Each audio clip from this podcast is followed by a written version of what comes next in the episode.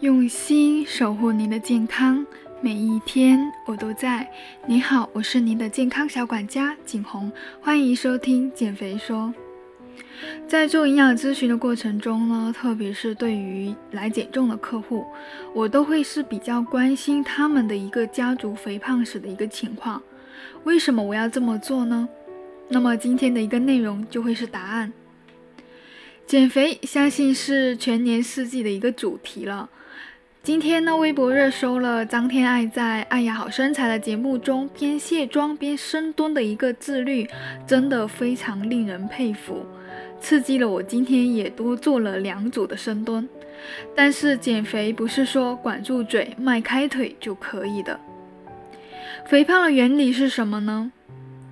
如果一个人不断的从食物和饮料中摄入卡路里，并且超过了身体的一个代谢和功能所需的热量呢，那就会导致体内能量的失衡，形成了一个肥胖。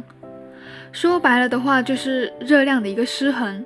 吃多了动少了，就是导致热量供过于求的原因。但是我们发现，有的人吃得胖，有的人吃不胖，还有的人不吃都长胖。所以今天的内容就重点聊一聊肥胖的你有哪些是自己没有办法控制的因素，那我们该怎么办呢？没有办法控制因素，那就是肥胖的基因。据科学研究发现，有超过四百种的一个不同的基因呢，与超重或者肥胖的原因有关系。但是只有少数的一个基因呢，似乎是主要的因素。像我们平时常说的，我饿了我要吃，我渴了我想喝饮料，我馋了我想要吃雪糕、汉堡等等，这些呢都是我们大脑发出的一个信号。大脑通过响应来自脂肪组织啊、胰腺啊和消化道的一个信号，来调节食物的摄入，让我们对于这些高热量的食物有了渴望，想要去满足自己。当我们还有理智的时候呢，控制自己，努力的说服自己不吃，大脑就会开始与你抵抗，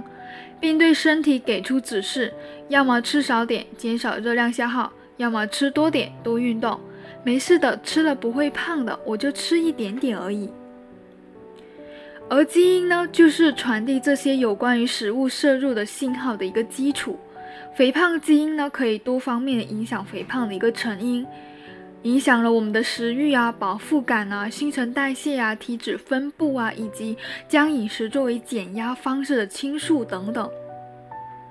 听到这里呢，你是不是觉得非常的恐慌呢？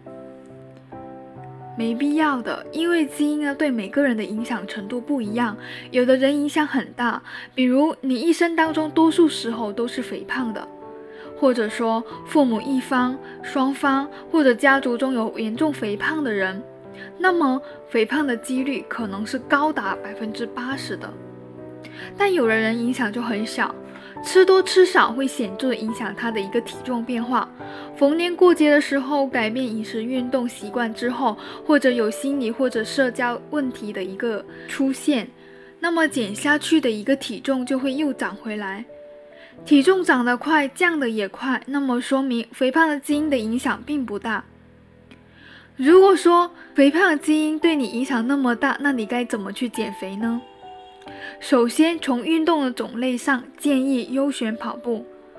因为台湾大学一项研究显示呢，跑步作为一种最简单、对器材啊、装备啊、场地要求最少的一个锻炼方式，是抵御肥胖基因影响最有效的锻炼。每天抽出半个小时的时间跑跑步，消耗热量，还能够提升身体的一个代谢，对于肥胖来说是非常不错的选择。当然了，也可以通过慢跑啊、快走、步行或者爬山等等呢，来控制肥胖的一个恶化。